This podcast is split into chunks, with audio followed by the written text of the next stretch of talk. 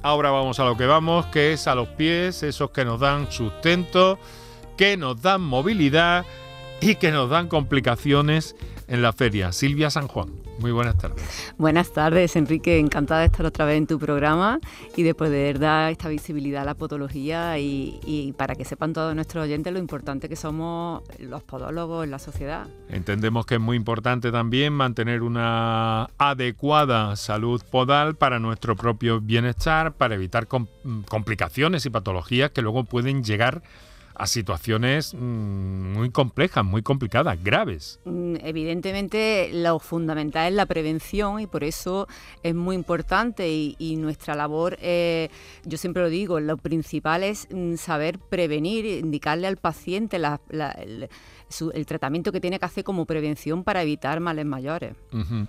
Y bueno, estamos hablando de días de feria, eh, días de, caminos, días de andar mucho, ¿no? Y de andar con, en fin, con las temperaturas que, este calor que, suben.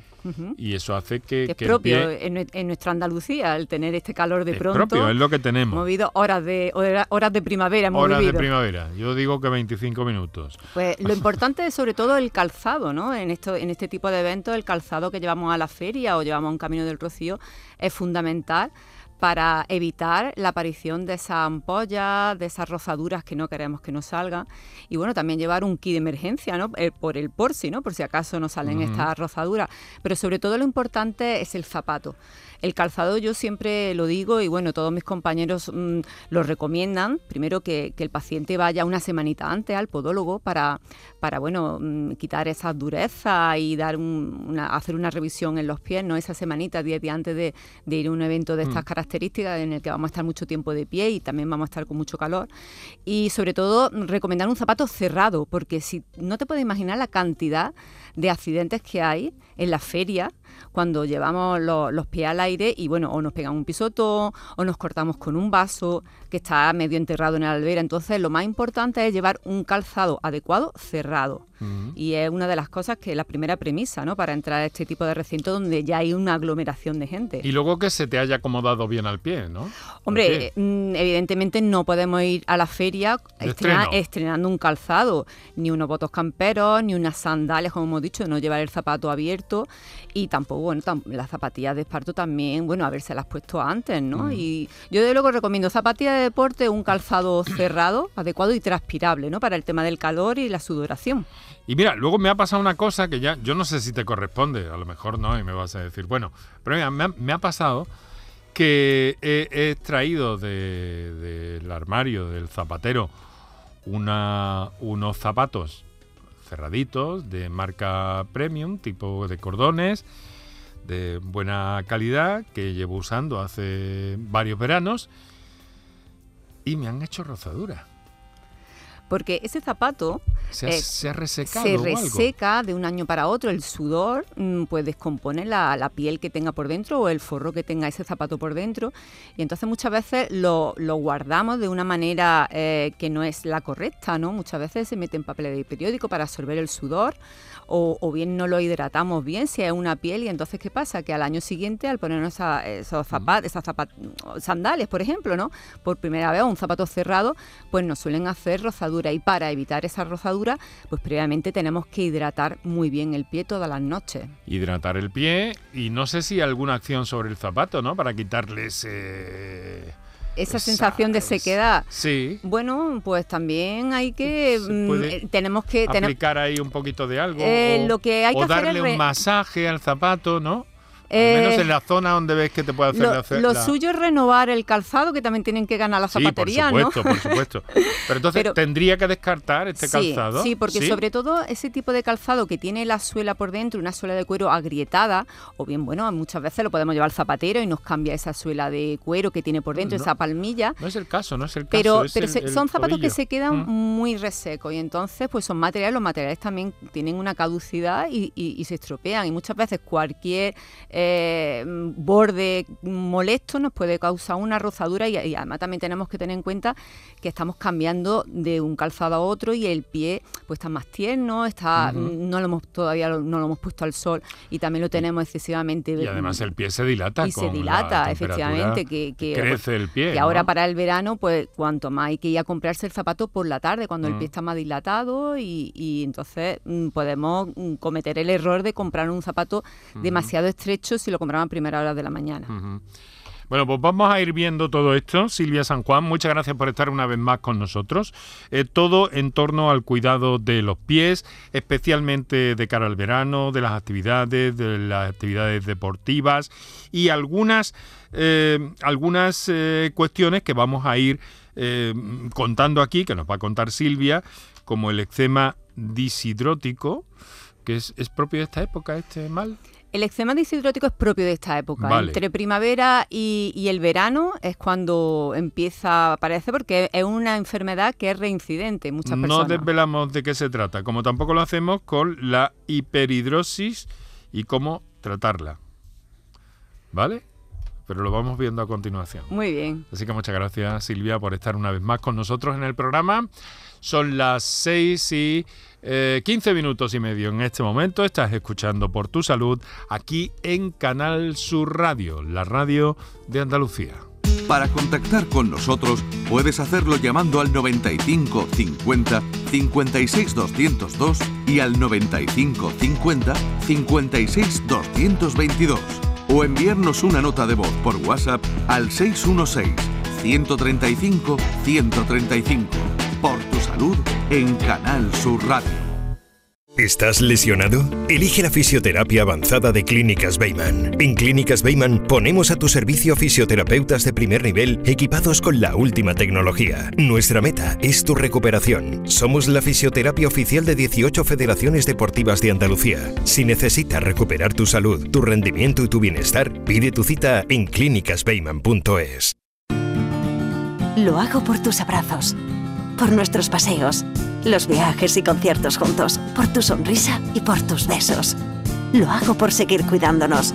Llevamos dos años luchando para frenar la COVID-19. Ahora más que nunca la responsabilidad es de todos. Actuemos con precaución y prudencia. Está en nuestra mano mantener todo lo construido. Junta de Andalucía.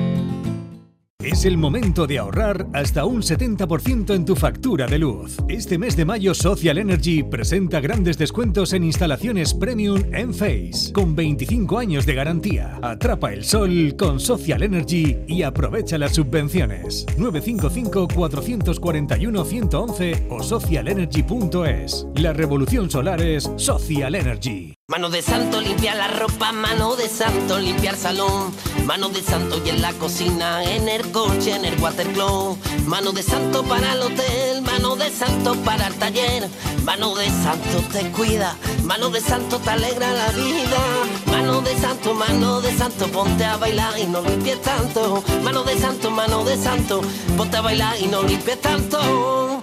La mañana de Andalucía con Jesús Vigorra es tu referencia en la radio. Con la última hora del día. Toda la actualidad. La información más cercana que buscas y el mejor entretenimiento. La mañana de Andalucía con Jesús Vigorra. Contigo desde las 6 de la mañana. Quédate en Canal Sur Radio. La radio de Andalucía. No te podías imaginar ver a tu artista favorito tan cerca. Solo en Concert Music Festival puedes hacer que esto ocurra. Camilo en concierto en Concert Music Festival el 30 de julio. Entradas a la venta en Ticketmaster. Vive una experiencia única. Camilo en Concert Music Festival Chiclana de la Frontera, 30 de julio. Patrocinan Cruzcampo y Sueps, patrocinador principal Lenovo. El 19 de junio de 2022 son las elecciones al Parlamento de Andalucía. Aunque vivas lejos de tu pueblo, de tu tierra, de tu ciudad, nada te impide votar. Sigue las instrucciones de la Oficina del Censo Electoral. Si estás inscrito en el CERA, puedes cumplimentar el impreso de solicitud que encontrarás en www.exteriores.gov.es. Remítelo hasta el 21 de mayo a la Oficina del Censo Electoral y te enviarán la documentación para votar. Ahora puedes optar por depositar tu voto en la oficina o sección consular del 15 al 17 de junio o enviárselo por correo certificado hasta el 14 de junio. Para más información consulta www.ine.es o www.exteriores.gov.es. 19 de junio de 2022. Elecciones al Parlamento de Andalucía. Infórmate llamando al teléfono gratuito 919-0622 o entra en eleccionesparlamentoandalucía2022.es. Junta de Andalucía. El resumen de la jornada con la última hora del deporte, la economía y el análisis lo tienes en el Mirador de Andalucía. De lunes a viernes desde las 7 de la tarde con Natalia Barnés. Quédate en Canal Sur Radio, la radio de Andalucía. Enrique Jesús Moreno, por tu salud, en Canal Sur Radio. Para contactar con nosotros puedes hacerlo llamando al 95 50 56 202 y al 95 50 56 222 o enviarnos una nota de voz por WhatsApp al 616 135 135. Por tu salud en Canal Sur Radio.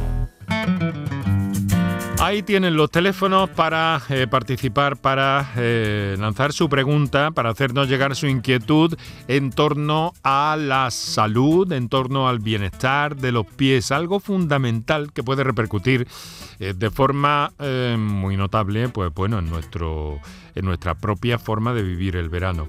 ¿El, pie en verano, Silvia, es más delicado que en invierno o, o viceversa? ¿O cada estación tiene su su historia y no hay una que destaque más sobre otra. ¿O es por personas? Mm, bueno, el pie en verano está, está más expuesto ¿no? a las agresiones medioambientales, al calor. Luego también frecuentamos zonas también comunes como son las piscinas, eh, las playas. Entonces estamos más tiempo descalzo. El, pie suele sufrir más accidentes, ¿no? Entonces yo, creo yo creo que el verano es, mm, es, un, es una época estival que es mucho más mm, eh, mala ¿no? para los pies y en donde hay que, tener, hay que tener un poquito de más cuidado con ellos. Un vistazo preventivo a los pies viene bien en esta época del año. Hombre, pues. por supuesto. antes de irse de vacaciones, cuando empieza el verano, cuando nos quitamos los zapatos cerrados y nos ponemos ya las sandalias, una visita al podólogo es fundamental. Es no fundamental, es lo más importante que hay que hacer antes del verano. Eh, desde sequedad extrema hasta sudoración excesiva. Hombre, nosotros aquí en Andalucía, en cuanto suben las temperaturas, lo primero que tenemos es la producción de sudor, ¿no? El exceso de sudor, que bueno, el sudor lo que es un proceso normal, ¿no? Porque es para bajar la, temperatura del cuerpo, pero en los pies se produce mucha más sudoración porque ten en cuenta que tenemos más de 250.000 glándulas sudoríparas en, en los pies, mucho más que en cualquier parte del cuerpo. Entonces, claro, venimos de estar con un zapato cerrado y, bueno, esa sudoración también es mm, más importante en niños, ¿no? En la etapa esta de entre los 7 y 10 años, en la pubertad, cuando hay un cambio hormonal. Hay otros factores que también producen más sudoración, pero en general el aumento del calor y la temperatura hace provocar que nos suden mucho más los pies. Y sin embargo está la sequedad extrema en el caso de los talones en muchas ocasiones. Efectivamente, no todo el mundo tiene esa sudoración excesiva. La gente ya conforme empieza el paciente a cumplir edad, sobre todo, por ejemplo, en las mujeres se produce ya esa sequedad en los talones que producen grietas, que producen también dureza y, y claro, evidentemente eh, el paciente, eh, el, ciudadano intenta eh, tratárselo por su cuenta, ¿no? Y, lo mm. primero que tiene que hacer es ir al podólogo para que le recete, ¿no? Para que le prescriba la crema adecuada para ponerse en esa sequedad, porque todas las sequedades no cursan igual. Algunas tienen grieta y tiene que ser una crema más cicatrizante y en otras hay más dureza y hay que mandar una crema queratolítica, que es por ejemplo a base de urea. Ahora vamos a hablar de las cremas, que me parece un factor muy importante y que teníamos pendiente desde hace eh, varios programas, me parece, que nos comentaste que, había que andarse con cuidado porque no todo, no todo valía y cada situación era de un modo, ¿no? Efectivamente. Mira, eh, mm, quiero recordar a los oyentes que tienen las notas de voz del 616-135-135 disponibles y que también tienen igualmente disponibles los teléfonos para la intervención en directo, el 955 056 202 y el 955 056 222. Pero también tenemos algunos mensajes de texto que por X circunstancias nos hacen llegar nuestros oyentes. Y esta señora, que es Carmen de Granada, nos dice, buenas tardes, tengo los pies cabos, me dieron plantillas con memoria y no me sirven. He usado plantillas de todo tipo y visto a podólogos. ¿Qué hago? Tengo los tobillos muy mal. La verdad, quisiera que me digan dónde puedo ir. Gracias y saludos. Bueno, una experiencia que parece que no ha sido buena para Carmen. Silvia, ¿por dónde podemos orientarla? Bueno, ha dado poca información, que tiene los pies cabos, que ha utilizado unas plantillas con memoria, que ahora explicaremos qué puede Sí, ser, explícanos. ¿vale? Y que ha estado en varios podólogos. Lo primero que habría que saber, bueno, si esos pies cabos, o sea, el peso corporal de esta persona, la obesidad, tiene mucho que ver, el sobrepeso en unos pies cabos, que es cuando tienes mucho puente y los puntos de apoyo se reducen enormemente en la planta del pie a la hora de estar de pie, también habría que saber qué tipo de trabajo tiene y qué edad también tiene. O sea, Ujú. los factores que hacen que los pies molesten, duelan en unos pies cabos, son varios factores. Hay una serie de factores que son directamente proporcionales al dolor que tienen los tobillos. Como hemos dicho, el sobrepeso, el tipo de trabajo, si están muchas horas de pie. Luego el tema de las plantillas, pues esas plantillas con memoria de la que habla, hay una serie de, de materiales que se utilizan en, en podología, que lo- los podólogos hacemos este tipo de, de plantilla, eh, son materiales que guardan mm, cierta memoria, es decir, que vuelven otra vez a su forma, ¿no? Tampoco es mm, aconsejable que ese material siempre guarde la misma memoria, porque precisamente el calor corporal, el peso del cuerpo, mm, da una forma a la plantilla, o sea, dentro de la, de- de la estructura que tiene, que le damos a, esa plantilla, porque está hecha con una serie de materiales, con un molde de escayola o bien habiendo sacado un molde en 3D, pero esas plantillas con memoria tienen un- unos materiales que guardan esa, mm, esa disponibilidad de la plantilla mm, que se ha hecho del principio, pero tampoco es bueno que sea una plantilla que tenga mucha memoria, porque en la anatomía, o sea, la, la comodidad de esa plantilla va a estar que la propia persona termine de darle esa impronta a la termine de dar esa impronta a la plantilla, ¿no? Con su peso corporal y con el con, con el calor del, del pie. O sea, que Y- se supone que, se va adaptando a la configuración del pie, pero son, claro, son materiales de célula abierta, que es lo que se llama, está la célula cerrada y la célula abierta, el material, son FOAM, y, y son materiales que se utilizan para según qué problema, ¿no? Hay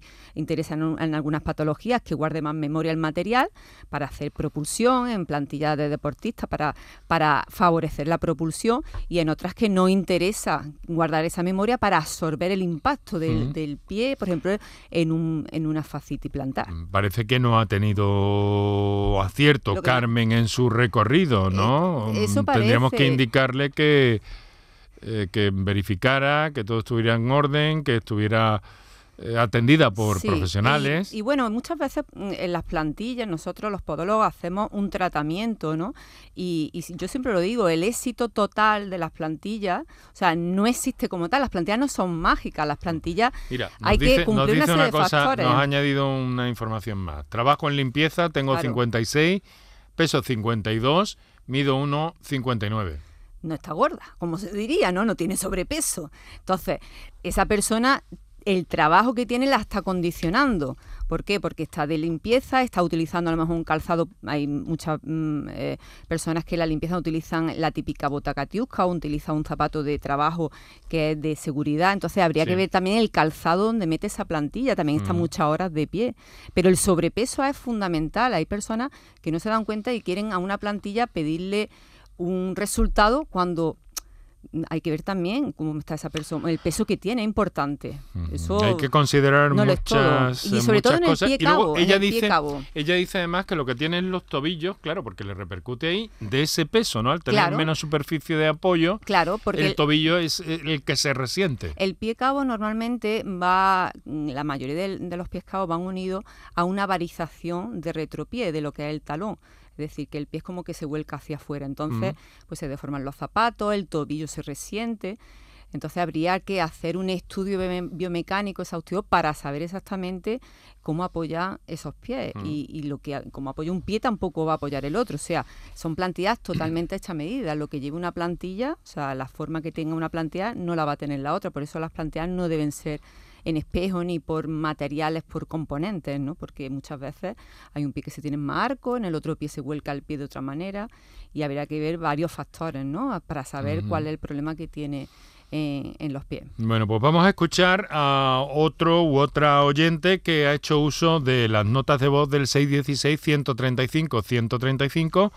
Tienen disponible también con nosotros Silvia San Juan el 955-056-202 o el 955-056-222 para intervenciones en directo. Adelante. Eh, buenas tardes. Mm, Gracias por el programa. Mire, mm, tengo ya hecha la prueba de anestesia que me la hicieron el Duque del Infantado para hacerme, para operarme de juanete y, eh, y dedo en gatillo. Y mi pregunta es si, si eso, el posoperatorio va a tardar mucho, porque estoy deseando porque me duele mucho la planta justo debajo de los dedos, pero tengo miedo al posoperatorio, porque algunas compañeras mías han, tenido problemas y bueno, y tengo un poquito de repelú, pero es que no puedo estar así. Muy bien, bueno señora, la inquietud es que una intervención de pies es algo muy temido, ¿verdad Silvia? Sobre todo la la- el tratamiento o la parte posquirúrgica. A ver, eh, vivimos en una sociedad en la que estamos, tenemos mucha ansiedad, el trabajo nos come, si tenemos que operarnos de algo, si estamos pensando cuándo, cuántos días nos van a dar de baja o a ver cuánto antes no- nos incorporamos al trabajo. Una operación de juanete es delicada y se puede complicar en un posoperatorio. O sea, el reposo es necesario y ese reposo los primera, las primeras semanas va a ser un reposo relativo porque bueno se vende que la operación de Juanete el paciente sale andando pero ¿cómo sale andando? pues sale andando con un zapato quirúrgico sin apenas poder apoyar si se ha hecho esta operación en la zona del antepié apoyando lo que es el talón y por supuesto mm, sin ir a trabajar por lo menos de tres semanas a un mes. Porque mm, primero que estamos yendo con un zapato que no es apropiado para trabajar.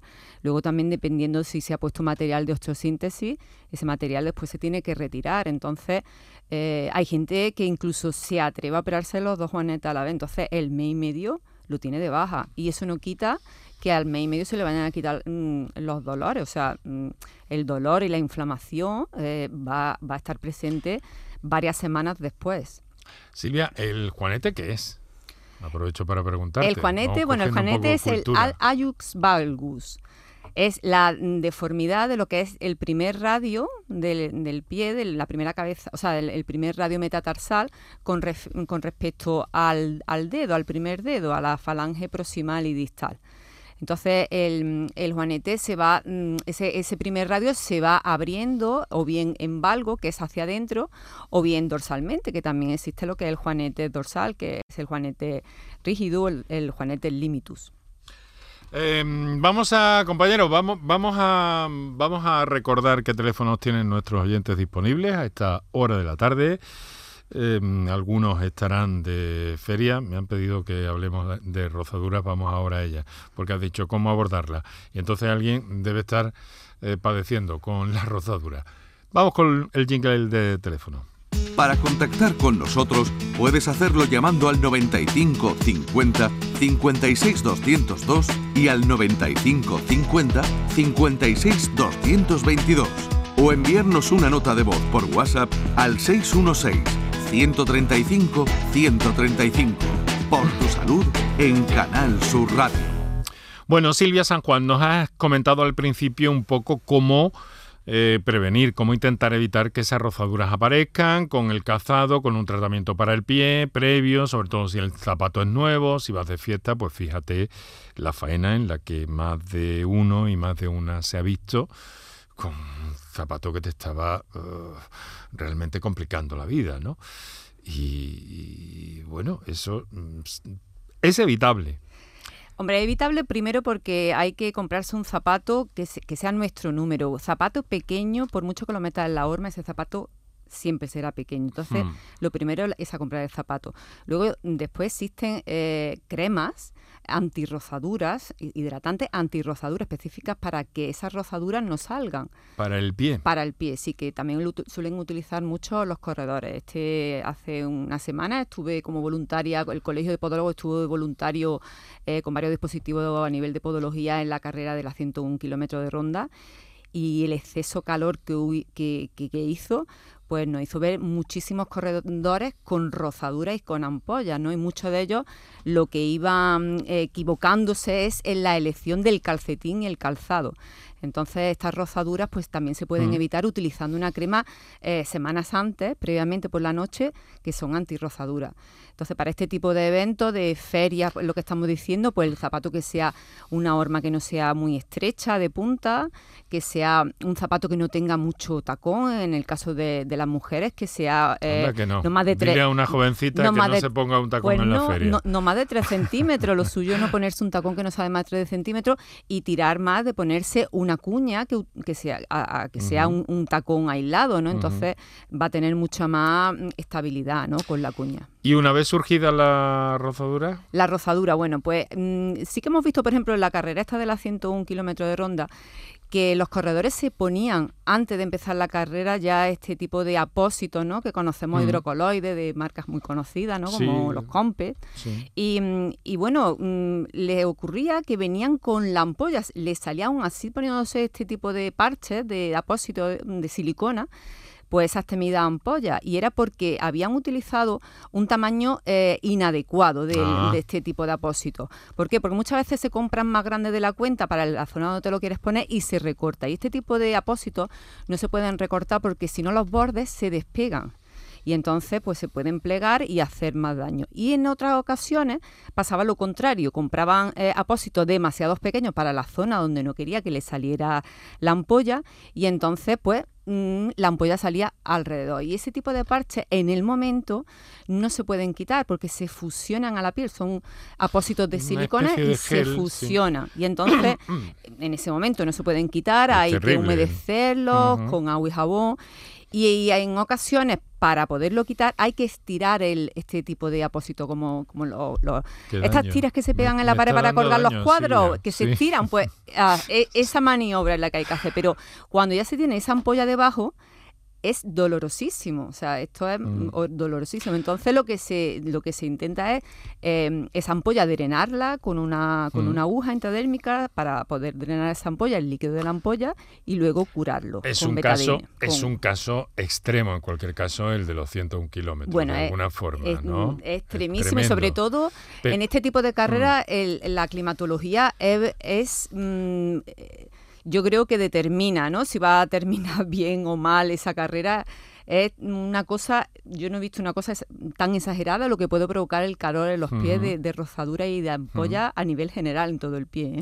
Eh, mm, y sin embargo, eh, hay una cosa que te quería preguntar. Para un caso normalito, Un una, caso- una roza- rozadura. Una rozadura de feria. Bueno, pues si sabemos las zonas donde mayormente vamos a tener ese tipo de rozaduras, que es por detrás, en la zona del, del tendón de Aquiles, en la zona del dedo gordo, en zonas del, del- del quinto dedo, ¿no? Bueno, pues previamente en casa lo que podemos aplicar es una fina capa de vaselina para que la fricción, esa fricción, pues te- sea, se haga de una manera un poquito más suave, ¿no? Y, y no nos haga esa temida ampolla, esa Claro. temida rozadura. Lo que- También lo a la que- feria hay que llevar un kit de Lo emergencia, una hace- serie de apósitos. Sí, pero lo que, para- hace para lo que ha hecho mucho daño son las tiritas para las rozaduras de los talones, porque la tirita al final terminaba Claro, se termina. Poniéndolo peor. Claro, pero esas tiritas de las que me hablan eran las típicas tiritas de plástico. Ahora hay un tipo de material, un esparadrapo hipoalergénico que es de tela, es microporoso, eh, elástico, y entonces ese tipo de, de esparadrapo. ahí sí estaría. Sí, y, luego también hay una serie de, de apósitos de fieltro y de molesquín,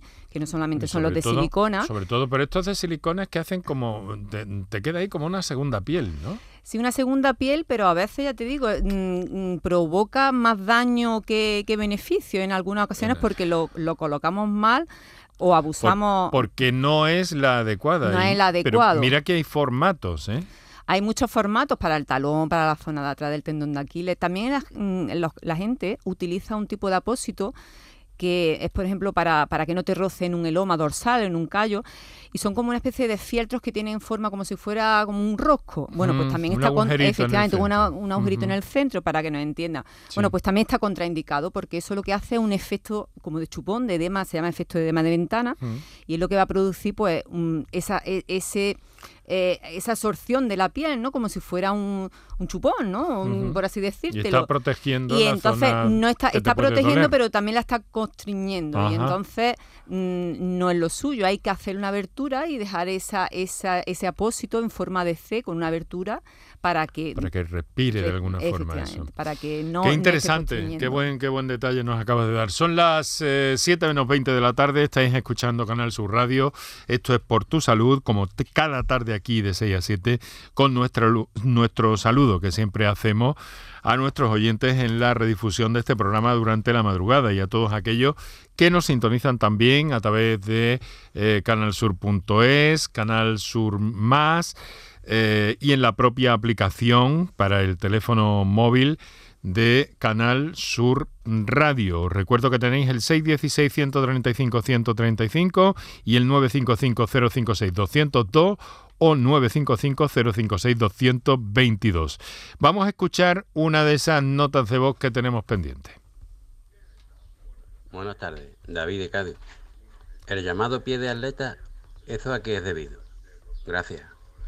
Bueno, pues eh, si decimos a nuestros oyentes que nos hagan las intervenciones cortitas, que no se nos vayan del minuto, esta es eh, absolutamente eh, precisa y absolutamente también para que todos sepamos qué es eso, de dónde viene, qué complicaciones tiene y sobre todo cómo se puede prevenir y llegado el caso eh, curar en este sentido. Silvia. Bueno, pues a David comentarle que el pie de atleta es una infección provocada en este caso por hongos entre media de los dedos. Normalmente se da esta infección entre media de los dedos. ¿Qué le pasa? ¿Qué, qué se puede observar? Pues se puede observar la piel agrietada entre normalmente pasa entre el cuarto o quinto dedo y es por el exceso de sudoración de, de, su piel. Entonces no hay una buena higiene. Normalmente también se da mucho en los pies cabos que tienen los dedos en garra, entonces esos dedos van como más comprimidos, mm, hacen más presión y provocan esa, ese tipo de, infección por hongo entre medio de los dedos porque se acumula eh, la sudoración. Mm. Entonces, ¿qué pasa? Pues que la sensación que se tiene es primero de quemazón, eh, de dolor, de picazón entre medio de los dedos. Y bueno, se llama vida de porque mm, comúnmente pues lo sufren mucho los corredores y se ha quedado con ese nombre ya para la, para la generalidad. Sí, pero es un pie, vamos, básicamente es una infección por hongo que también es, bastante reincidente. ¿Es, contagiosa? No, no es contagiosa. Está producida por nuestra propia mm. sudoración. Hay otras, eh, otros males de los pies con los que sí debemos de andarnos, por ejemplo, con cuidado, andarnos, nunca mejor dicho, con cuidado en piscinas, en playas. Aquí sí tenemos que merar un poco, ¿no? Sí, aquí viene la, la patología estrella del verano, sobre todo más bien después del verano, ¿no? Porque la traemos de haber estado pisando en zonas comunes de piscina, en las playas, en las duchas de, la, de las playas que son las verrugas plantares o papilomas, ¿no? Los papilomas... Los, mm, traídos y llevados papilomas. efectivamente. ¿Estos son, de esta época del año? Sí, sí, se van... Normalmente su periodo de incubación viene a ser entre uno y seis meses y, vienen apareciendo en consulta, pues, pues cuando llega ya septiembre, ¿no? Vienen, ay, creo que me he clavado algo en la planta del pie, se, se confunde mucho con un callo, con, una dureza, porque el, aspecto es muchas veces el mismo, es una dureza, el, el, la verruga planta primero tiene una pequeña queratosis para protegerse, pero luego al delaminarse esa queratosis aparece, el aspecto tiene como un aspecto rugoso, como si fuera el aspecto de una coliflor, o sea, la rugosidad de una coliflor, y suele tener unos puntitos negros que son la, la, zona vascularizada del papiloma. Y, bueno, la gente también lo confunde con que se han clavado algo y que siguen teniendo algo ahí clavado. Y no, estos puntitos negros es la parte mm, eh, vascular, la vascularización de, que, provoca, que, tiene el virus ¿no? en esa zona. Y, tiene un, diagnóstico diferencial muy característico, que duele más bien al pellizco, no a la presión.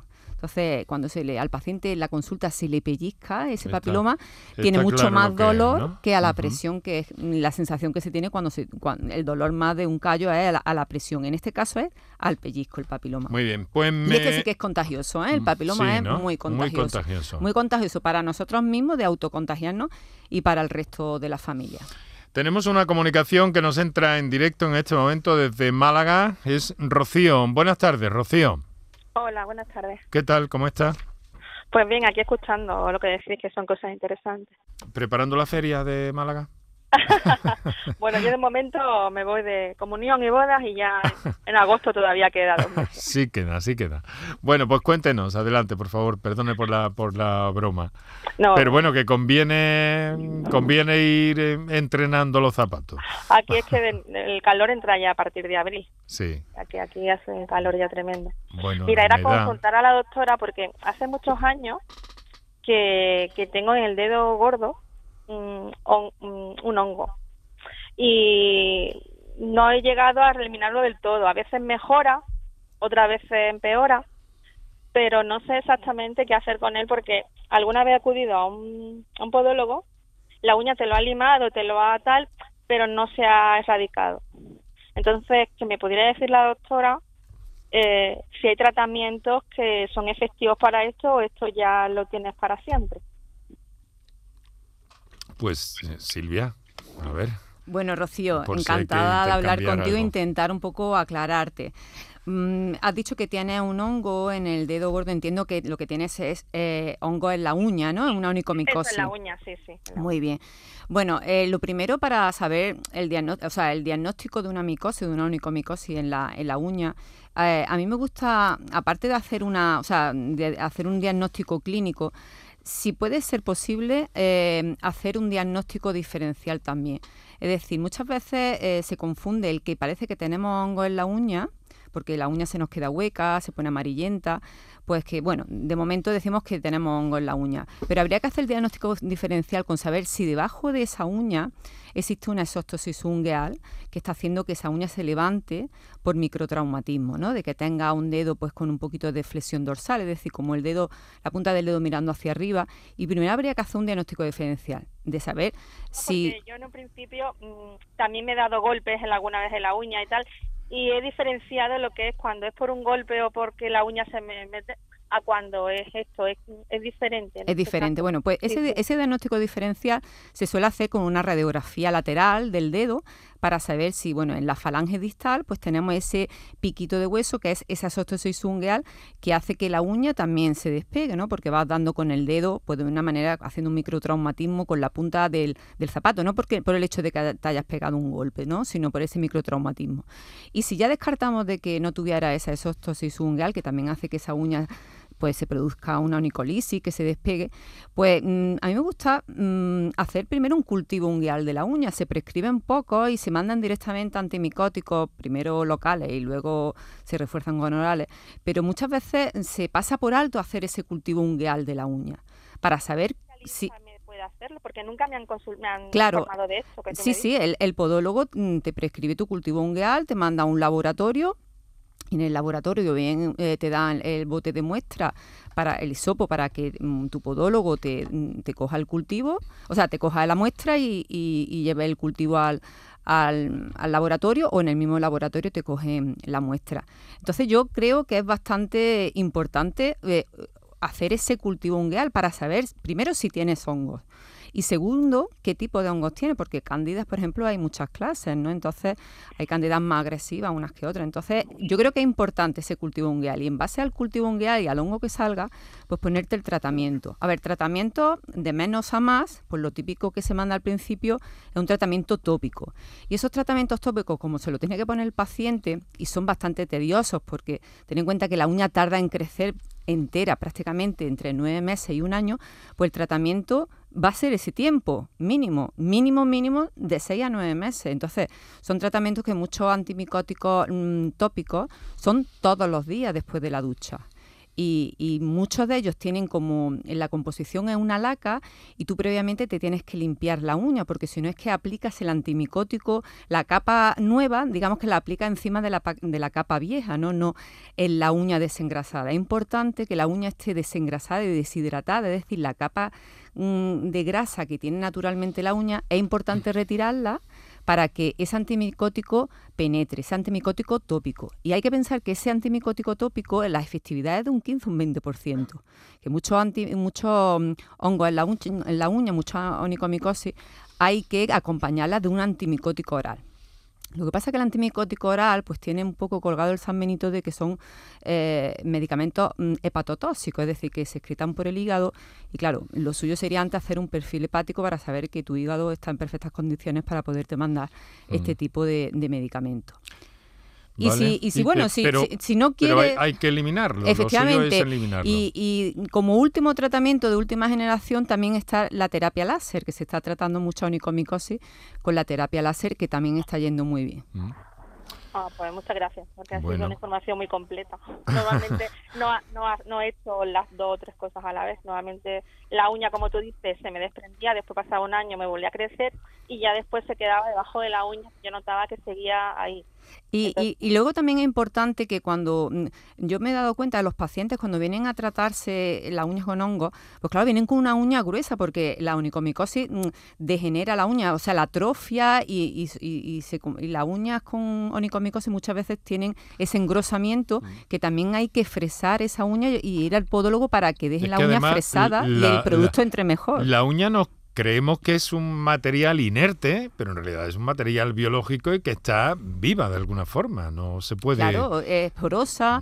También es importante el lavado que se haga del pie. Hay que utilizar jabones con pH ácido, también son bactericidas y bueno, también controlar el tema de la sudoración, ¿no? porque también provoca esta onicomicosis. Bueno, pues Rocío, muchas gracias por su intervención y nos alegramos de que considere que, la respuesta ha sido completa, por eso invitamos de vez en cuando al, programa a Silvia San Juan. ¿eh? Sí, muchas gracias, que ha sido Venga. muy aclaratorio todo. Pues un saludo, Rocío. Bueno, tenemos 10 minutos para las 7 de la tarde. Eh, vamos a mm, vamos a hacer, vamos a recordar un teléfono, hacemos un par de minutos para nuestros anunciantes y enseguida seguimos con algunas comunicaciones que tenemos aquí pendientes. Para contactar con nosotros puedes hacerlo llamando al 95 50 56 202 y al 95 50 56 222 o enviarnos una nota de voz por WhatsApp al 616 135 135 por tu salud en Canal Sur Radio. Escuchas Canal Sur Radio en Sevilla. ¿Conoces un taller de confianza? Claro, Vía al Sur, taller especializado en carrocería, mecánica y electricidad que trabaja con todas las compañías. Además, ahora te regalan un chaleco sin mangas con cualquier reparación. ¿Y sabes dónde está? En Alcalá de Guadaira, calle La Red 92 para cualquier reparación y en Avenida Fernández Murube 18 solo para carrocería. Vía al Sur, el taller de tu vehículo. Vente a Dimarsa, ponte en mis manos y dile chao, dile chao, dile chao, chao, chao, empieza ya tu autoconsumo nuestro petróleo es el sol. Leques fotovoltaicas Dimarsa y despreocúpate de la factura de la luz. Dimarsa.es. Bienvenidos a Sacaba. Mil metros de electrodomésticos con primeras marcas. Grupos Whirlpool, Bosch y Electrolux. Gran oferta. Microondas Whirlpool de 25 litros con grill de 900 vatios en acero inoxidable. Antes 179 euros. Llévatelo ahora por solo 79 euros. Y solo hasta fin de existencias. Solo tú y Sacaba. Tu tienda de electrodomésticos en el polígono Store en calle nivel 23. Se acaba. ¿Cómo se garantiza el bienestar animal en el rocío? ¿Conoces las buenas prácticas de manipulación de alimentos durante las romerías? Animales y personas convivimos en este tipo de celebraciones y los veterinarios velamos por la salud animal y seguimos a vuestro lado para evitar infecciones e intoxicaciones de origen alimentario. En el rocío los veterinarios cuidamos de la salud y bienestar animal, humano y medioambiental. Colegio de Veterinarios de Sevilla. Enrique Jesús Moreno, por tu salud en Canal Sur Radio.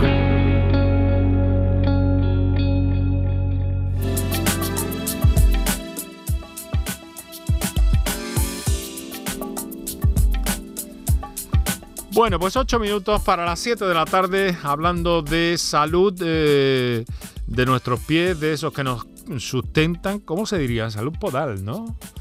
Silvia, salud podológica. Salud podológica. Salud, podológica, ¿no? Sí, sí. Eso es. Y entonces, pues, eh, tenemos algunas comunicaciones pendientes. Por ejemplo, esta de eh, José, desde Sevilla, que dice, de pronto me ha salido una especie de lentejilla pequeña negra en la uña del dedo gordo derecho. ¿Qué es esto? Se pregunta este señor. Bueno, José, eh, de Sevilla, eh, lo primero que tenías que preguntarte es si te has pegado un golpe en la uña. En la Ah. uña del, de- está hablando de la uña del primer dedo, que en el que suele, en el que nos solemos llevarnos lo- todos los golpes. Y, y si no se ha pegado un golpe, pues también mirar si lleva algún tipo de zapato que le está presionando el dedo y le está provocando un hematoma subungueal O sea, que, que sería un hematoma. microtraumatismo. claro. Bueno, puede ser un hematoma ser, o no. o o no. sea, habría que hacer un diagnóstico diferencial. Lo más importante es no autodiagnosticárselo a él, sino ir al podólogo para que se lo diagnostique y le pueda hacer un- un diagnóstico diferencial pues con un melanoma acral, por ejemplo, que ya son palabras mayores. Mm. Entonces es importante que vaya a su podólogo de confianza y que bueno que vea esa manchita negra que está debajo de la uña. Si se trata de un hematoma subungual, bueno, puede tener dolor un poco a la presión y lo que va a ir viendo poco a poco, conforme pasan los meses, que esa manchita negra va moviéndose, ¿no? Va avanzando en la uña hasta que... Va lo- agrandándose. No, agrandándose no, No, que va, va de- avanzando, hacia, Ah, avanzando hacia ajá. la parte distal, porque la uña va creciendo. Y ese hematoma subungual va a ir avanzando hacia adelante hasta que, bueno, hasta que desaparezca, que puede tardar un año, como hemos dicho, que es lo que puede tardar una uña en crecer. Bueno, ¿dónde vamos? ¿Con un oyente o con el eczema disidrótico y la hiperhidrosis? El eczema mm, disidrótico, pues el eczema disidrótico es una patología frecuente de este que es muy ¿no? frecuente, está muy mal diagnosticada. Hay personas que no saben lo que, lo que tienen, pasa mucho por alto.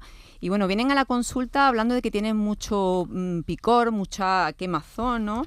En la zona del, sobre todo en el borde del, del pie, en el arco interno, las personas que tienen el pie en la zona del arco interno, pues se acumula ahí la sudoración. Y es una patología que suele pasar en la piel en la que se forman una serie de ampollitas muy pequeñas, de un, de un pequeño tamaño, que se llenan, de- se llenan de líquido. Esto pasa en la capa mm, más superficial de la piel, la epidermis, y esas ampollitas son como vesículas que se forman como en ramillete, como si fueran en mosaico, que suelen picar mucho, la- el paciente se rasca, sueltan un líquido que hace que se descame la piel y se agriete. y Entonces Esto viene... es un mal que se presenta en los pies. Sí, bueno, también puede ser palmar. ¿eh? Ah. Normalmente son en personas que o bien tienen, vienen arrastrando mm, su antecedente, tienen una mm, piel atópica, en personas que tienen alergia al níquel y al cobalto, Ah. en personas inmunodeprimidas o que se están inyectando, están poniendo inmunoglobulina intravenosa, en pacientes que también fuman, en embarazadas, cuando hay un cambio hormonal. Y, y es una patología bastante frecuente que, bueno, se- normalmente se suele tratar el picor con corticoides, ¿vale? Y con lavados, con, mm, con, una con clorexidina, con un, o bien con eh, clorexidina o sectomida. Es, es como un bactericida, son Mm. lavados mm, para desinfectar y mm, devolver el pH ácido a la Me piel. da la impresión de que es un proceso un poquito largo, ¿no? Para que Sí, desaparezca y este- recibido antes, y recibido antes también. ya, y suele darse todas las temporadas que empieza el calor intenso, aparece, Bueno. aparece este problema. El eczema disidrótico y ahora toca la hiperhidrosis. Bueno, la hiperhidrosis Otra, otra clave el- de este es tiempo. la- el aumento excesivo, como hemos dicho antes, de sudoración, en la que tenemos esta hiperhidrosis que aumenta la sudoración y que en muchos pacientes se vuelve un problema patológico que, bueno, que se pueden tratar con varios tipos de tratamiento, que incluso la cirugía, que es la simpatectomía torácica endoscópica, pero también ha salido otro tipo de tratamiento más novedoso que el clamp- cla- el clampaje selectivo del nervio simpático a nivel lumbar para mm, reducir la sudoración O sea en la se- planta de los pies. Se actúa, se hace una intervención a nivel... Sí. eh, Eso es, bueno, eso ya el cirujano, Sí. eh, pero, pero, se hace... actúa sobre la espalda, Sí. sobre unos Y- puntos y- concretos efe- del sistema sí, nervioso. pinzar el nervio sim- el nervio simpático Y hacen de, que mo- se de manera sude menos. selectiva, efectivamente, Ah. en la planta del pie. Caramba. En lo que es la zona del pie, de la Bueno, planta vamos, del vamos pie. a escuchar que tenemos poco tiempo una nota de voz que tenemos ahí pendiente aún. Buenas tardes, gracias por el programa. Quería preguntar a la doctora que tengo las zonas muy secas, muy secas. Me he hecho urea y no me se ponen bien. A ver si ella me puede decir una crema que haya buena, que la pueda comprar. Gracias. Muchas gracias a usted, señora, por su llamada y su confianza. A ver, Silvia, tenemos un minutillo. ¿eh? Bueno, eh, las cremas que están en el mercado yo no podría menos, vamos a ver, no que no que no quiera que la compre, pero debe de irse a una farmacia para comprarse una crema buena, una crema que tenga principios activos. La urea también depende de en qué proporción se esté poniendo la urea en los pies secos. Si te estás poniendo eh, una urea al 30% o al 40% en esa crema, lo que va a hacer es el efecto contrario, va a producir un efecto de foliación. Mm. Eh, la urea sabemos que hace un efecto queratolítico, Precisar. pero normalmente entre un 10 y un 15% que debe de tener Consulta esa al crema. farmacéutico que probablemente lo va a orientar. La- con- Las cremas de los super, a ver, no es por ponerlo, pero las cremas de los supermercados tienen compuestos, o sea, tienen componentes mm, que no vienen a ser los adecuados o no vienen en una cantidad adecuada. Hay que irse a la farmacia o incluso lo- el podólogo en su consulta puede, sobre todo, recomendarle esa crema. eh, para la sequedad de los pies, porque muchas veces esa crema debe de, de ser también cicatrizante. Sigamos eh, caminando, pero hagámoslo con buen pie y gracias a la compañía de, de Silvia San Juan que nos orienta. Para este verano vamos a encontrarnos con ella también en algún momento. Ya verán nuestros oyentes. Así que lo vamos a dejar aquí porque es que no tenemos tiempo para más. Mañana vamos, mañana vamos a hablar, eh, siendo el Día Mundial de la Epilepsia, vamos a hablar con dos especialistas de talla, de talla mundial. Y les prevengo para que estén atentos al programa. Hasta aquí llegamos por hoy. Muchas gracias a Silvia San Juan, vocal del Colegio de Podología de Andalucía. Y hasta mañana.